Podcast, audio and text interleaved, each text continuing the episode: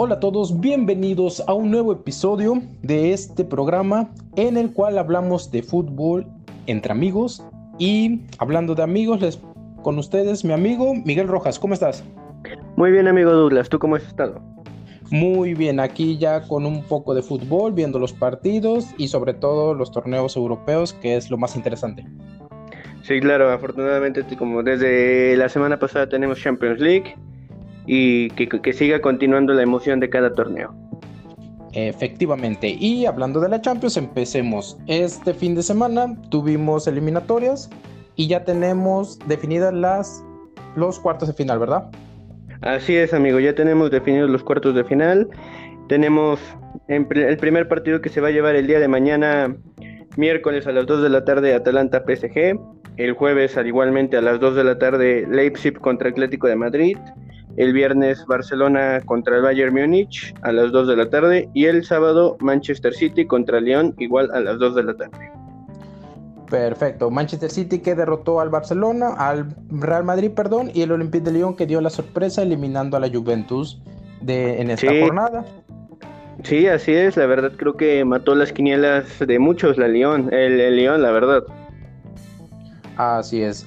Y de la misma manera tenemos que el Barcelona derrotó al Napoli del Chucky Lozano y Gennaro Gattuso, al igual que ¿Contra quién se va a enfrentar?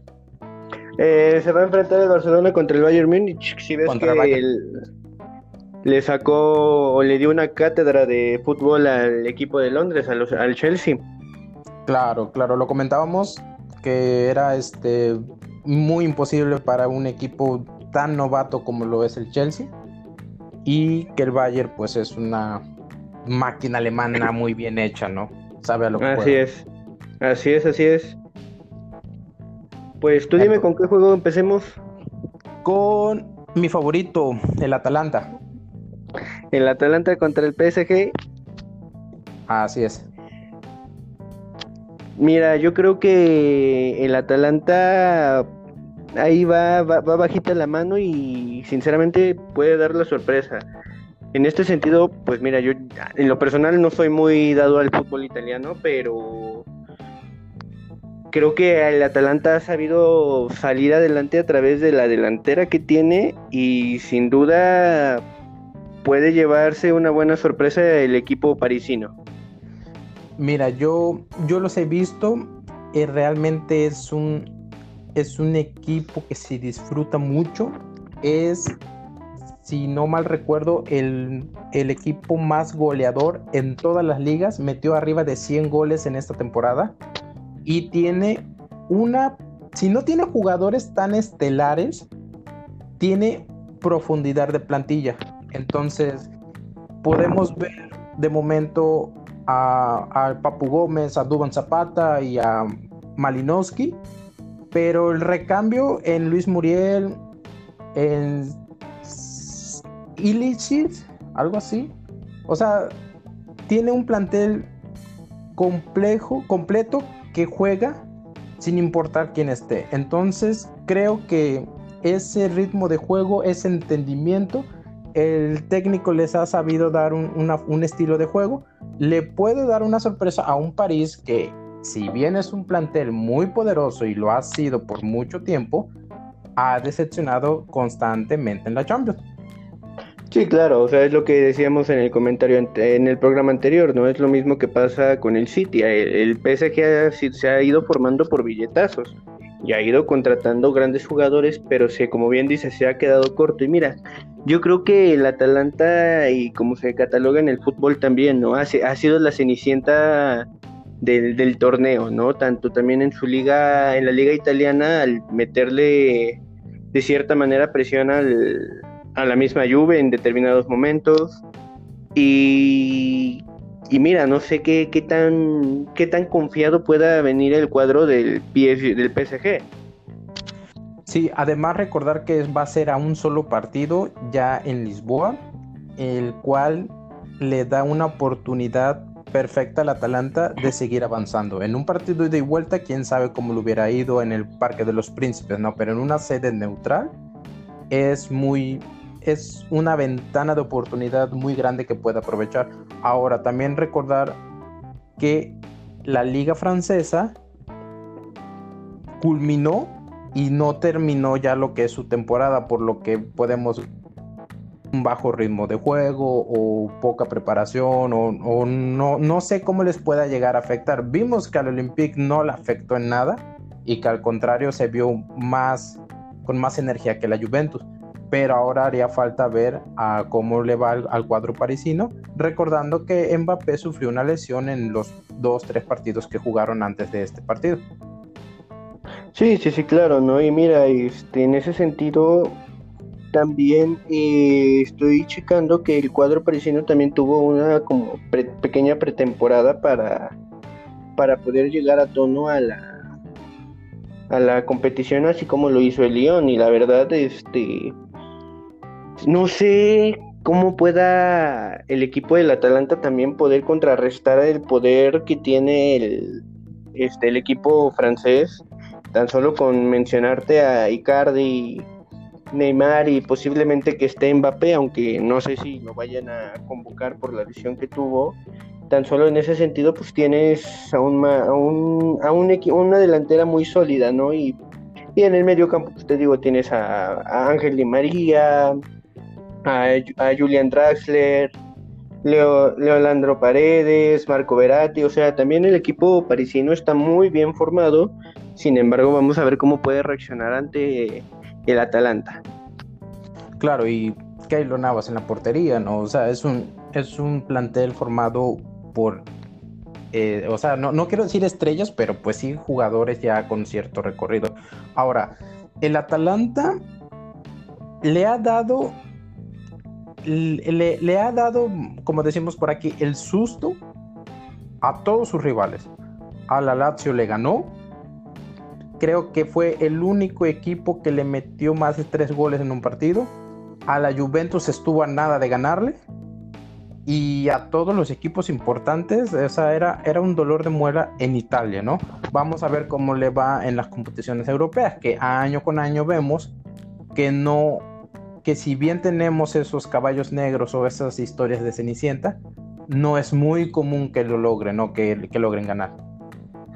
Sí, yo creo que si esos caballos, exactamente como lo mencionas, ¿no? El caballo, ser el caballo negro, pues sí te da una, una cierta oportunidad. Que lo sepan aprovechar, no sé hasta qué punto. Y de igual manera, yo creo que si pasa el Atalanta, yo creo que, o así como se ve, puede llegar hasta la semifinal. O no sé qué, tú como lo veas. Yo, yo quisiera verlo hasta en una final. No sé si le alcance, pero yo sí, yo sí quisiera verlo en la final por cómo juega y el cómo ha, cómo esta Champions tan atípica le da una, una oportunidad única. Tal vez nunca lo volvamos a ver o no lo volvamos a ver en los próximos 10 años, porque hasta eso tiene un tiene un un proyecto deportivo bastante interesante. Estaba viendo que tiene aproximadamente más de 70 jugadores repartidos en distintas ligas en toda Europa, que están cedidos y el día de mañana que cualquier jugador importante salga, lo pueden lo pueden sustituir con algún jugador experimentado, ¿no? Pero bueno, eso ya es otro tema. Entonces yo sí, yo sí creo que, que puede, mínimo, puede aspirar a una final. Sí, sí, sí, la verdad sí puede, puede esperar una final. Pero pues bueno, mañana se sabrá el primer semifinalista entre el Atalanta y el PSG que checando y si llegara a pasar el Atalanta o, el mismo PSG, la llave sería contra el Leipzig y el Atlético de Madrid.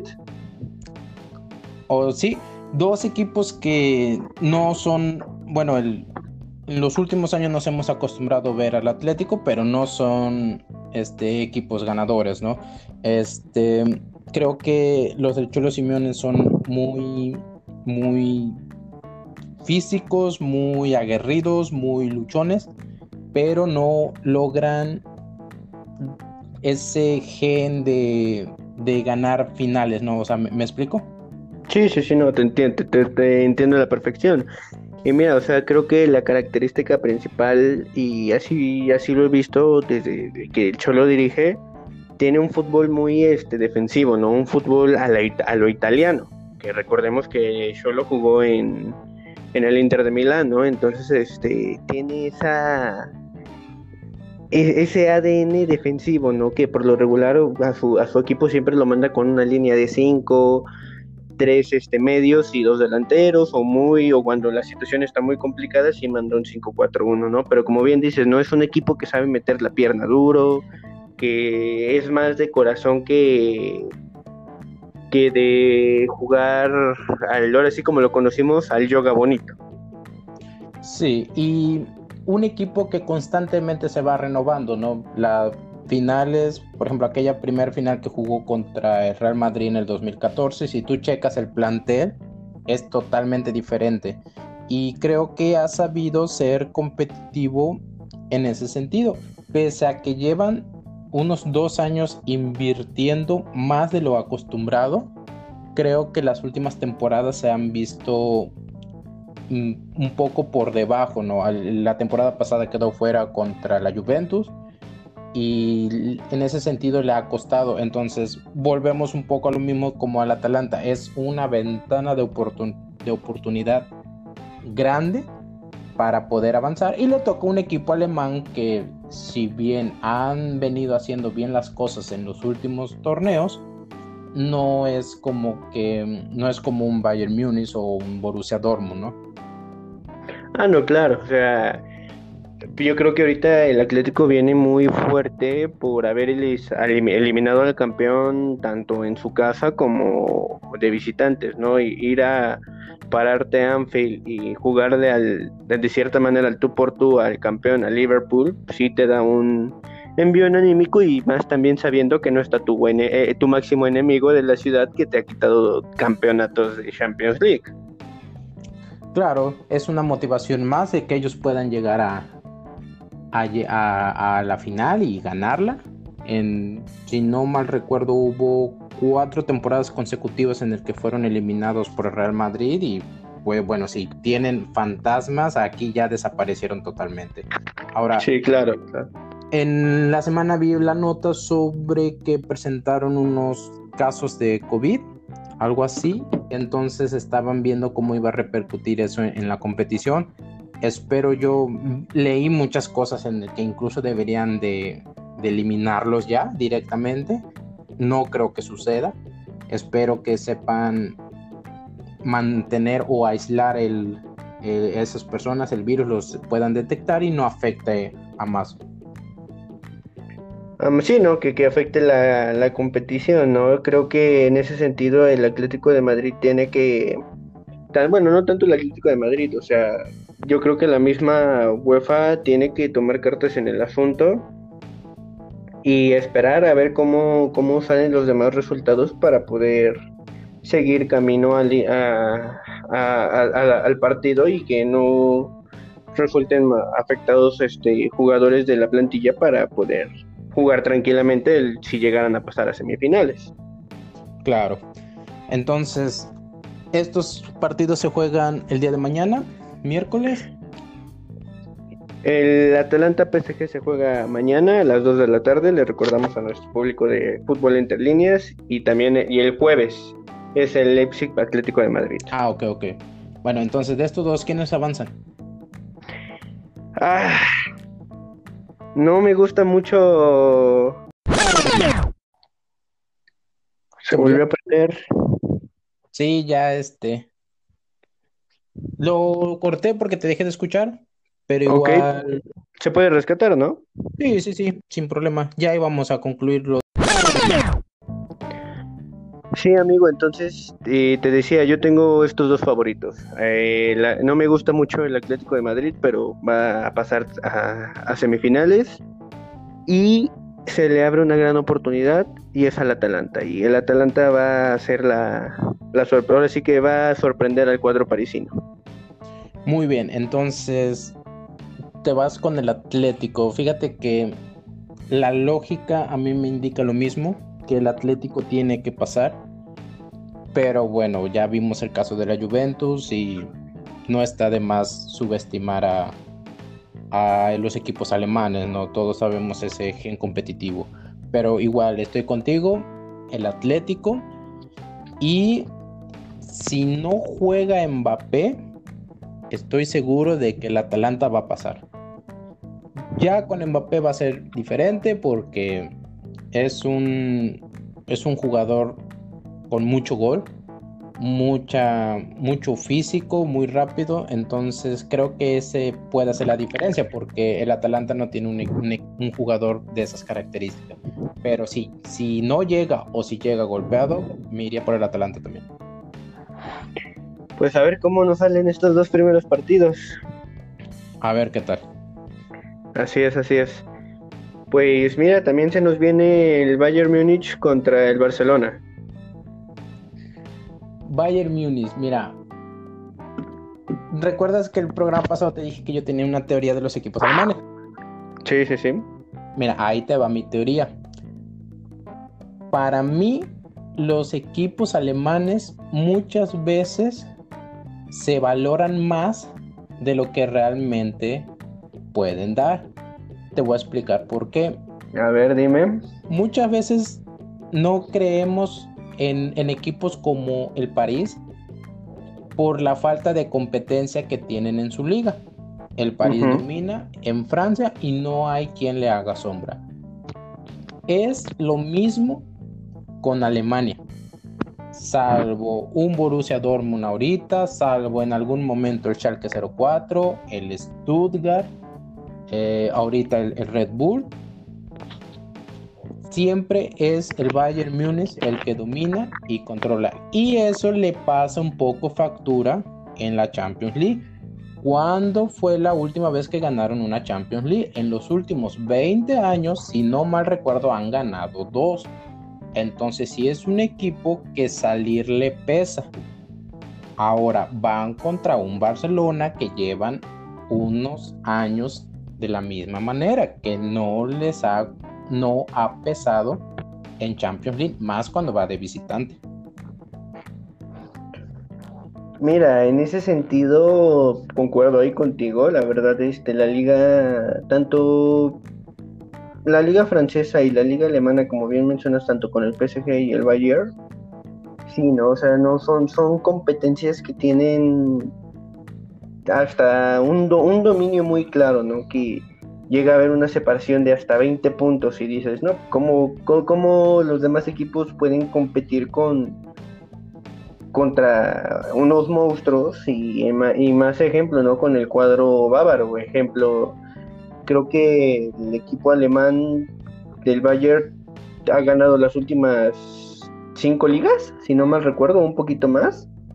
Entonces, este, entonces, de cierta manera, sí es más complicado para, para los equipos poderles hacer algún tipo de, de mella, ¿no? Que de cierta manera en algún otro, alguno que otro partido sí les meten un susto y llegan a perder, pero de los treinta y tantos juegos que llegan a jugar, a lo mucho pierden dos, empatan dos y los demás son puras victorias.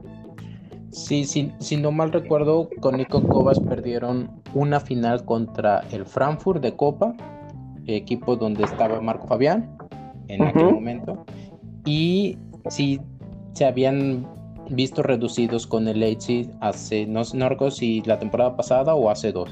Entonces, sí hubo un bajón con Nico Cobas, pero ahorita que entró el nuevo técnico que tiene un nombre que aún no me aprendo, eh, se ha visto una mejora. Contra el Chelsea le pegó un, paseo y creo yo que llega más motivado que el Barcelona.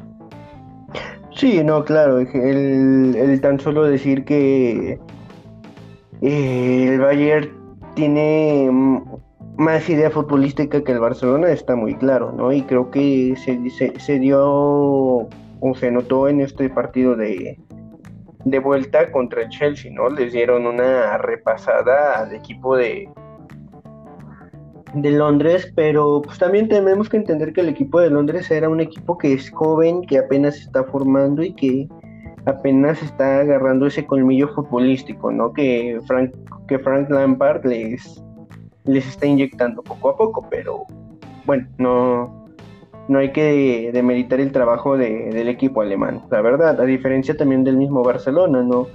Que en este momento, en el partido que pasó, apareció Messi, ¿no? Y el segundo gol, si no mal recuerdo, que se iba cayendo y de nuevo Messi hizo de las suyas y metió un señor golazo.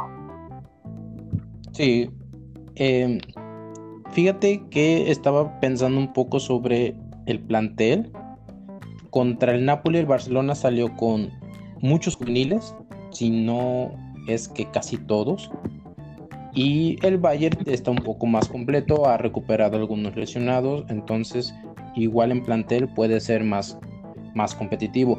El Barcelona contra el Napoli, todos nos quedamos con esa imagen de Messi, del, del gol que metió, los dos golazos, aunque a uno se lo anularon.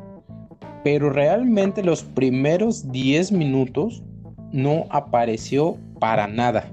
El Napoli era total dominador y estaba encima, se veía que podía o quería rescatar algo, hasta que vino el gol del inglés, que desde mi punto de vista fue una muy clara falta con la cual se quitó a dos rivales. La única manera en que Koulibaly no pudo llegar a ese remate fue porque le estrellaron a un mismo compañero. Ya de ahí se cayó el Napoli y vino todo el show del Barcelona y el Messi. Entonces, a lo que voy, no nos engañemos tanto como que el gran funcionamiento que tuvieron contra el Napoli, porque los primeros 10 minutos le pegaron un baile. ¿eh? Sí, o sea, en ese sentido es lo que mucho siempre, o lo que siempre se ha comentado, ¿no? De que tanto eh, eh, en el, el Barcelona tiene una Messi dependencia y cuando Messi anda fino, aunque el cuadro o el plantel o la formación no esté funcionando, Messi te saca una jugada de, otro partido, la verdad. Entonces también sí hay que entender ese sentido de que el equipo italiano estuvo encima a los 10 primeros minutos y de ahí en fuera el equipo se cayó. El equipo se fue cayendo poco a poco y, y ahora tenemos un buen encuentro donde tanto el Bayern como el, Barcelona, como el Barcelona se han visto las caras en diferentes momentos. Y me acuerdo también cuando el Bayern le puso un 7-1 al Barcelona, si no mal recuerdo. Y también cuando Messi dejó tirado a Boateng, que creo más o menos fue la misma receta. Igual creo que un 7-1, 7-2, si no, si no mal recuerdo. Sí, un, Entonces... Ajá, te digo. Entonces te digo, o va, a, ser un partido de, de mucha donde ambos equipos van a tener que tener mucha calma. El primero que se desconcentre o cometa un error va a sentenciar su su muerte futbolística, ¿no? Ante cualquiera de cualquiera de los dos este, equipos, pero principalmente si tú dejas a Messi un espacio te puede matar. Sí, y, y, dos figuras muy interesantes, ¿no? O sea, Messi, todos sabemos lo que es capaz de hacer. Puede hacer un gol en medio de 10 y como si nada. Y un Robert Lewandowski que es muy, muy certero en, dentro del área, ¿no? No tiene la misma especularidad, pero es muy, es un goleador nato y pues aquí va a haber a un solo partido, va a haber quién, quién mete más goles. Sí, no, va, a ser un, partido entretenido de los cuales pues vamos a ver si, si el Barcelona puede medio rescatar o rescatar su, su campaña pasando a semifinales o considerarlo también como un fracaso ¿no? para el Barcelona o nuevamente confirmar la maquinaria bávara para, para confirmar o estar a un paso de levantar otra Champions. Sí, hace falta ver cómo les va a estos dos que jugarán el miércoles, ¿verdad? Perdón, viernes. Ah, viernes. el viernes, el viernes a las 2 de la tarde. Perfecto, ya ya lo noté. Y eso nos deja con el otro partido. Así es, eh, con el partido rompequinielas, vamos a decirlo así, que era, que era más complicado para el Real Madrid, ¿no? Hay que entender que el City ahora sí que hay que felicitar al cuadro de los ciudadanos por, por su pase a, cuartos de final y, la sorpresa que creo que fue la sorpresa de, los partidos de, la Champions, de octavos de final, que el Lyon de Francia sacó a, a la Juventus. La Juventus que otra vez se queda sin Champions, no la han ganado en muchos años y ahora contra un Olympique de Lyon que si bien es un invitado constante no es muy común verlo dando este tipo de juego. Creo que fue merecido. Al final el equipo de Sarri juega a nada. En la, liga italiana se le ha visto muy malos partidos pese a que fue campeón. Y por otro lado, lo platicábamos en, el programa pasado, que la ausencia de Sergio Ramos era muy importante, que al Madrid le costaba mucho hacer goles. Y si a eso le sumamos que uno de tus jugadores más importantes, como Rafael Barán, comete dos errores gravísimos, pues entonces no hay nada que hacer. Sí, no, e, es entendible lo que lo que comentabas, ¿no? De que de que el equipo italiano en su liga arrasa y por eso tiene nueve escudetos seguidos, ¿no? Que no es quitar el mérito, pero es muy difícil que alguien le haga mella a la Juventus. Y mira, te confirmo que en días pasados, después de la eliminación de la Juventus, este Sarri fue despedido y contrataron a, a Pirlo como entrenador.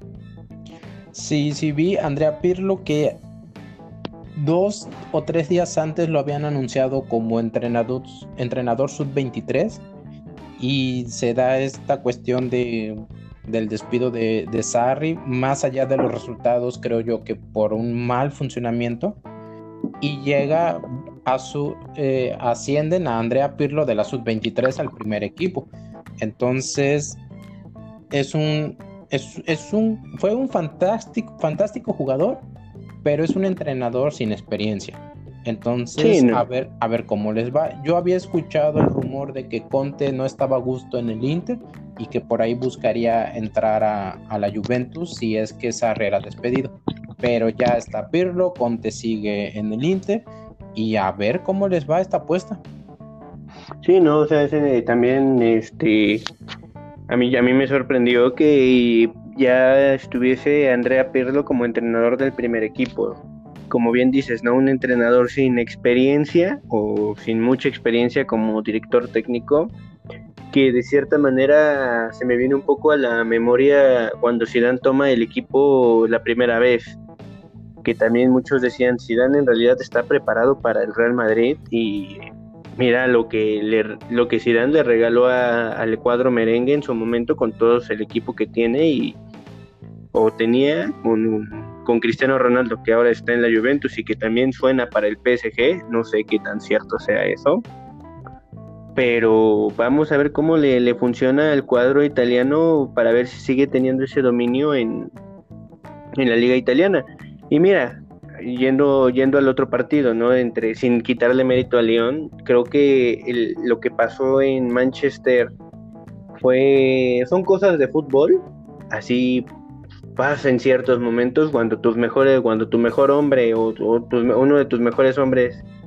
falla, pues eh, confirma un poco lo que se venía diciendo, ¿no? De que al Madrid le costó esta temporada, si le costó en goles, le costó en la defensa y, y, tu, y tu mejor defensa central, eh, quitando a Ramos por la suspensión, pues te dejó eliminado prácticamente.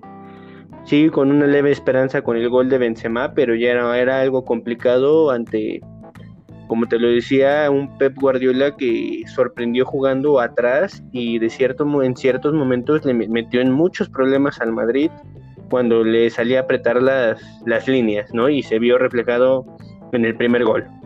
Sí, y, y, esa, y ese, la falta de un ajuste a tiempo, ¿no? Vieron que el City presionaba mucho la salida, de ahí deriva el primer gol, y sin embargo siguen jugando entre ellos a un, a un contragolpe, saliendo desde afuera, y casi por lo mismo sale el segundo error, error ahí de Barán muy bien por lo, por lo de Guardiola. Comentábamos también que se había caído en lo que era la FA Cup y al final llegó físicamente muy bien y llegó con una idea, creo yo, más, más sólida y una motivación diferente. Entonces creo que es un, justo ganador y, muy bien también lo de Rafael Barán que salió a decir que era totalmente su responsabilidad y, y asumió todas las consecuencias que pueda tener.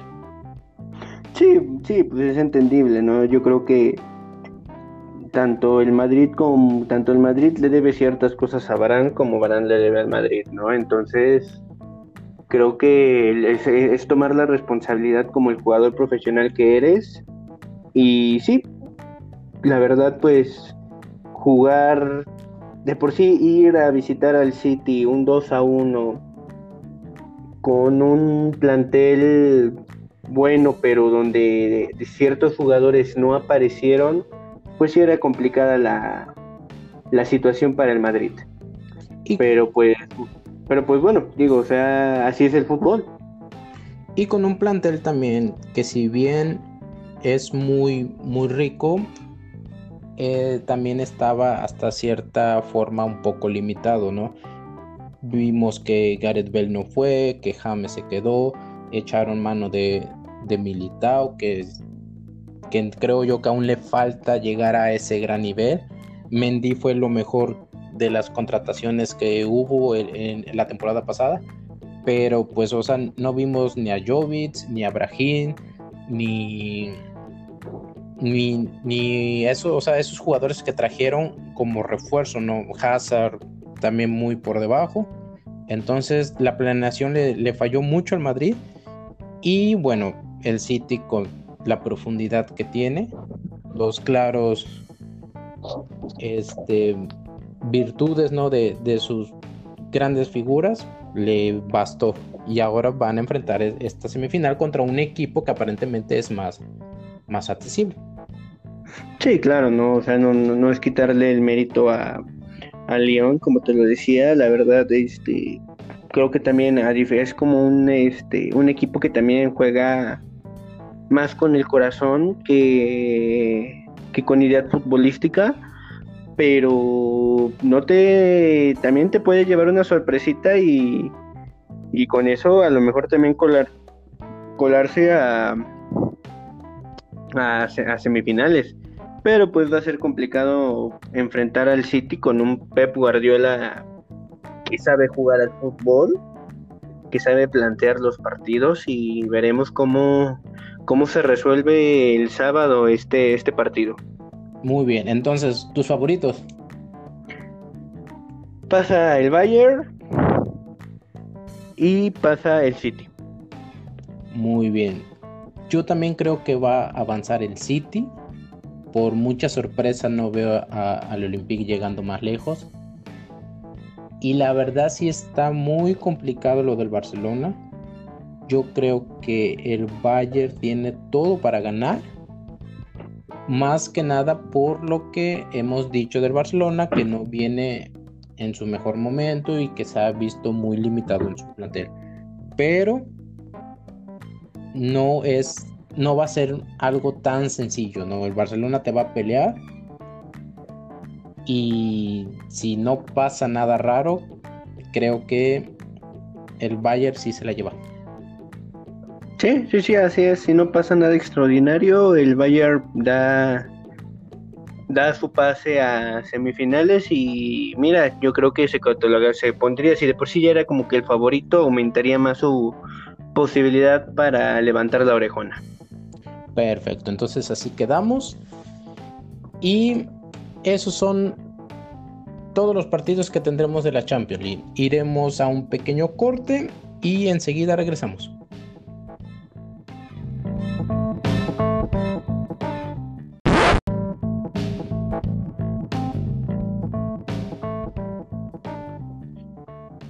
Y bueno amigos, estamos de vuelta ah, haciendo mención un poco sobre los partidos de la Europa League, porque también hemos, ya están definidas las semifinales. El día de hoy el cuadro del Wolverhampton quedó eliminado ante el Sevilla y se medirá en semifinales ante el Manchester United.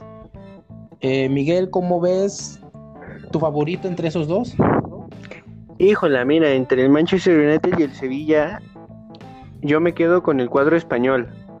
La verdad, este, me gusta mucho como, de, de por sí me ha gustado mucho cómo juega el Sevilla.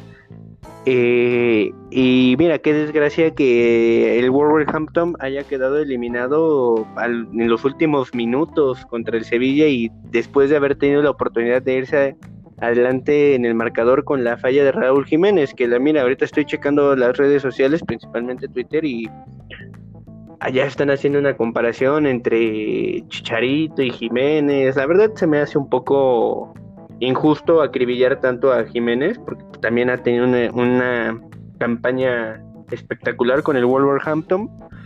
Pero pues así es el fútbol.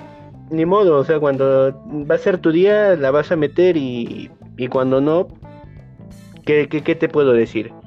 Pero ahí también el cuadro del United se puede llevar la, la sorpresa ante un Sevilla que te digo que me gusta su fútbol y que el United ha venido a la alza, que entonces también va a ser un partido entretenido entre esos dos cuadros.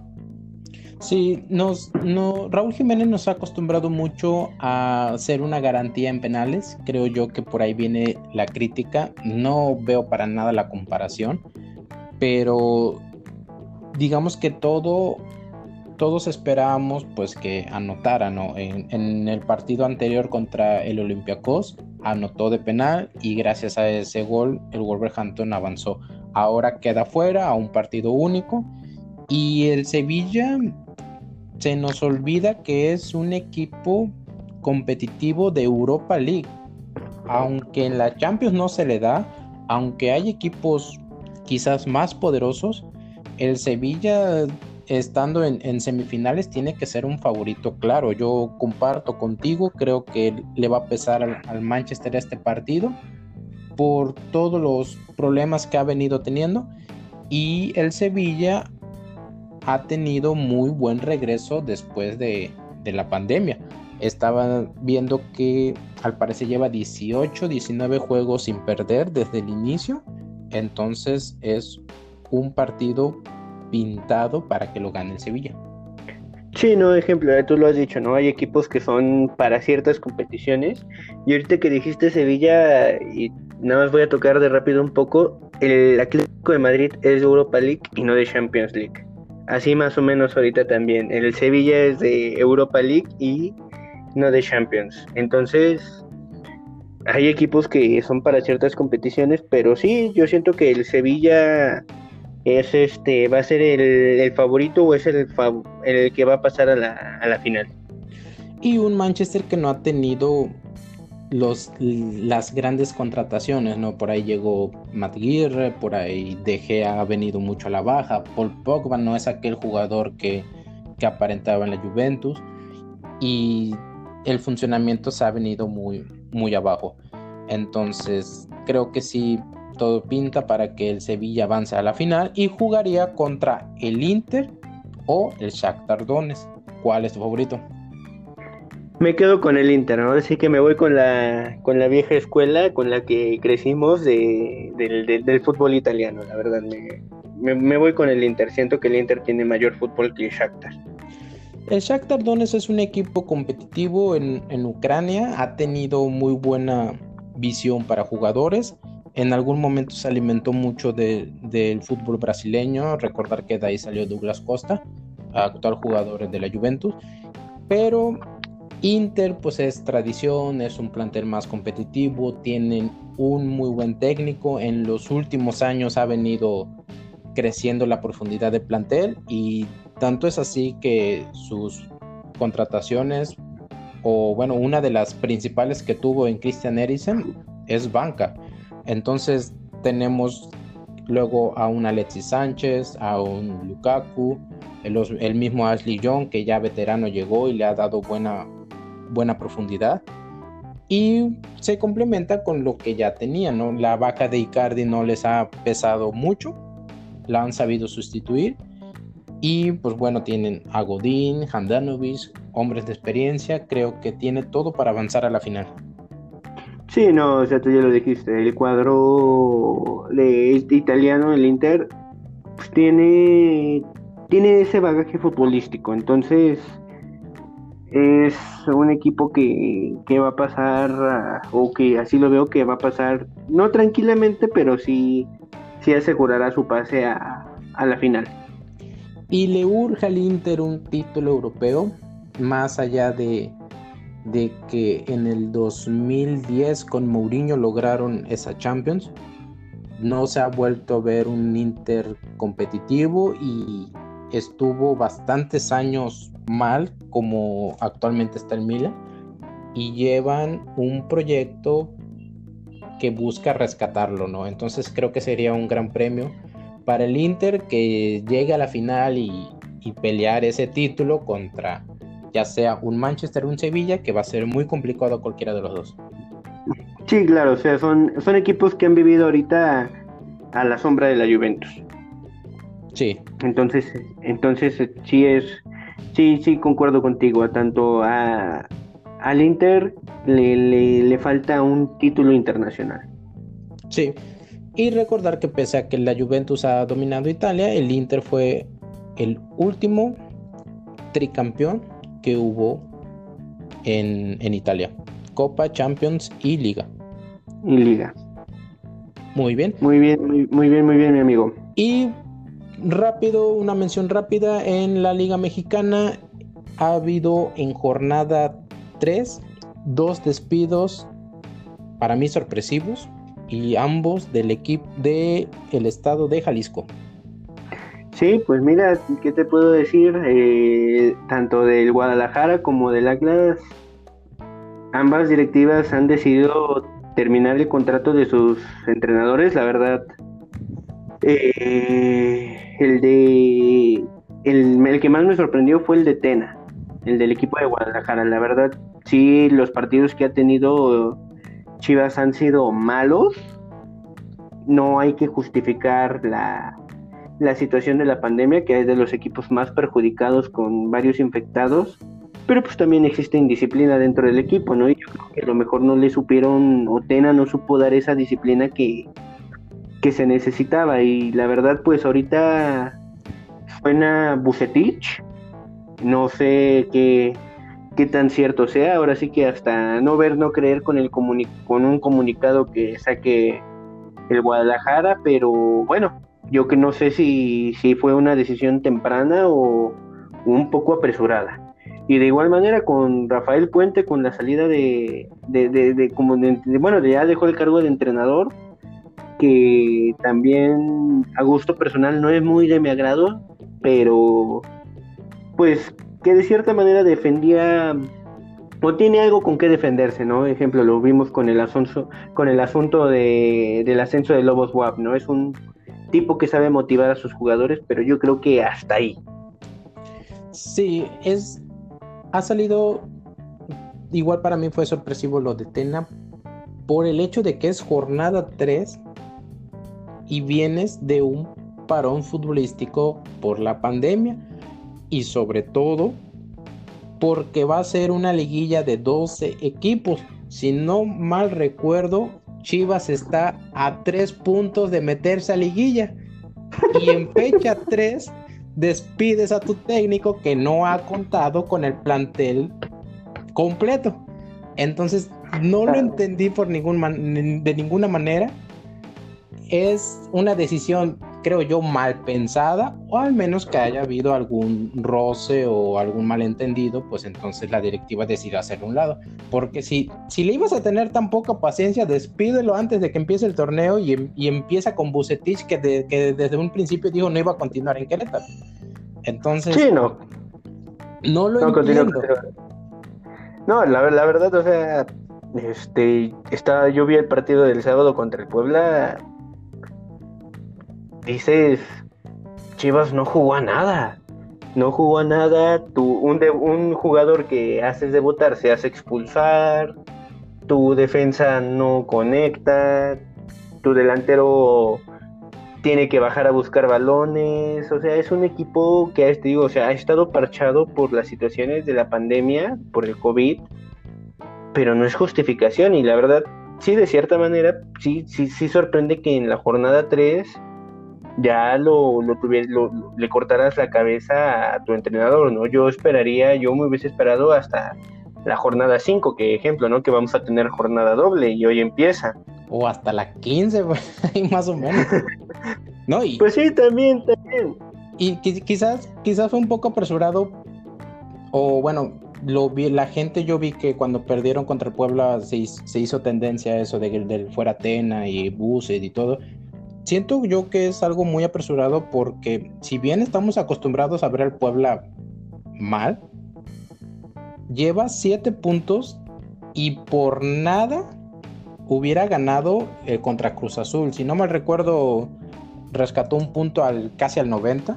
Entonces, estamos hablando. Con, con el gol de Orbelín, el azul Exactamente. Entonces, estamos hablando de un, de un equipo que pudo sin problema tener nueve puntos y estar peleando el liderato, o ser el líder, creo que los demás empataron. Entonces, no es tan mal equipo de arranque. Y yo vuelvo a lo mismo. Una liguilla de dos equipos le da a todos la posibilidad de meterse. O sea, si el Tena ganaba ahorita en la doble jornada, entre semana y el fin de semana, se metía a liguilla y hablaban. Y ya estamos hablando de un equipo competitivo, ¿no? Pero bueno, decisiones que ellos toman. Y... Pero bueno. Ajá.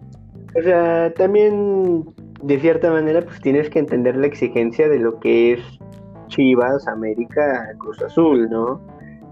Entonces, en ese sentido, pues de, de nueve puntos, apenas tener uno y que seas la peor ofensiva con cero goles, para lo que es Chivas, yo creo que también sí es preocupante. No justifico la salida de Tena, a mí me sorprendió la verdad.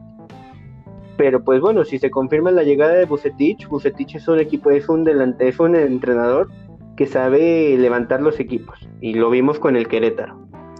Entonces, pues a ver qué, qué pasa y pues no, a ver, también, bueno, es que a veces el Atlas también es, es un equipo difícil de entender.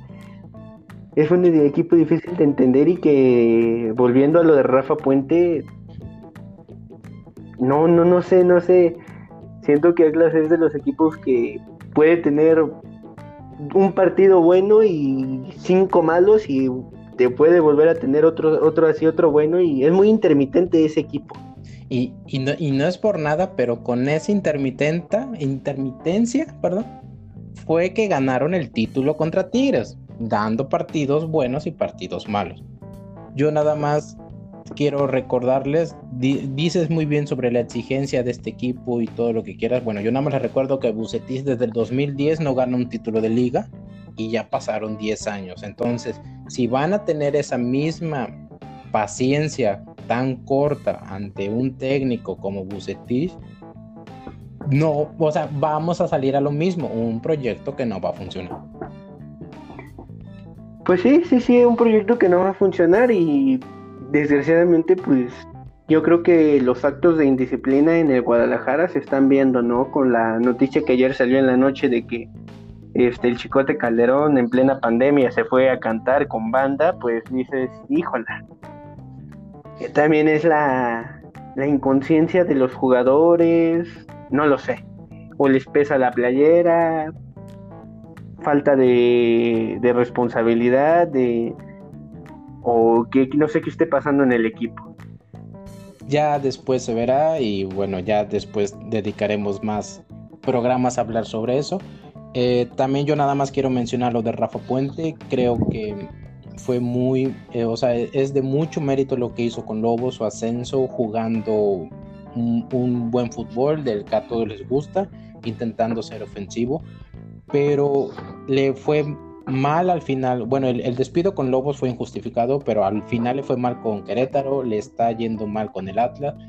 Increíble que su mismo dueño o presidente eh, Alejandro Irarragorri lo respaldara 500 veces en los medios y al final le dio las gracias. Ajá, le dio las gracias, ¿no? Entonces, ¿dónde queda tu palabra o por qué sales tanto a hablar con él? Entonces, es creo yo que le va, le falta un poco de experiencia y aprender más. creo que Rafa Puente le iría muy bien de asistente unos años, aprender de esos errores que cometió y después regresar a hacer a tener un, un este un equipo competitivo, ¿no? Porque al final si sigues agarrando equipos de medio pelo y, te vuelven a despedir, pues te vas a convertir en un, en un Sergio Bueno, en un Romano que estamos acostumbrados a verlos partir cada seis meses. Sí, claro, claro, totalmente, ahí sí concuerdo contigo. Creo que Rafa Puente necesita un poco más de experiencia y, y obviamente pues lo que vivió en Lobos en su momento fue, fue grato porque para lo para la afición que le va a los lobos ahora a, la hora de desaparecer lobos fue algo bonito no pero pues bueno volviendo un poco al tema al tema de la clase sí es un es un equipo muy intermitente con falta de pasión y siento que no han encontrado al director técnico idóneo para, para levantarlo. También hace falta ver que vendieron a mucho joven que pintaba para bueno, ¿no? O sea, si no mal recuerdo, creo que Gobea se fue a, a Tigres, que era un seleccionado. A Santos. o a Santos, perdón, que era un, era un seleccionado sub-20, sub-23 por ahí. Y mm, creo que Cardona también se fue. O sea, hubo, a lo que voy que cuando llegó Espinosa, subió mucho chavo que le dieron frutos, que de ahí el equipo mejoró y que ahorita los vendieron y trajeron otra gente que ni, ni idea. Y se ven las consecuencias de lo que está haciendo ese equipo. No jamás vas a poder construir un equipo competitivo si le das las gracias a todos. Sí, claro, así es. Bueno, eh, entonces creo que eso es todo por hoy. ¿Algo que quieras agregar? Pues simplemente decirles que a nuestros amigos de Fútbol Entre Líneas que nos sigan en nuestras redes sociales, en Twitter y en Facebook, así Fútbol Entre Líneas, y que puedan compartir también este podcast que hacemos con cariño para ellos. Perfecto, entonces ya saben, yo siempre digo que entre líneas nos leemos, ahora nos escuchamos, espero pasen bonita semana y nos vemos en el próximo episodio. Adiós. Hasta luego.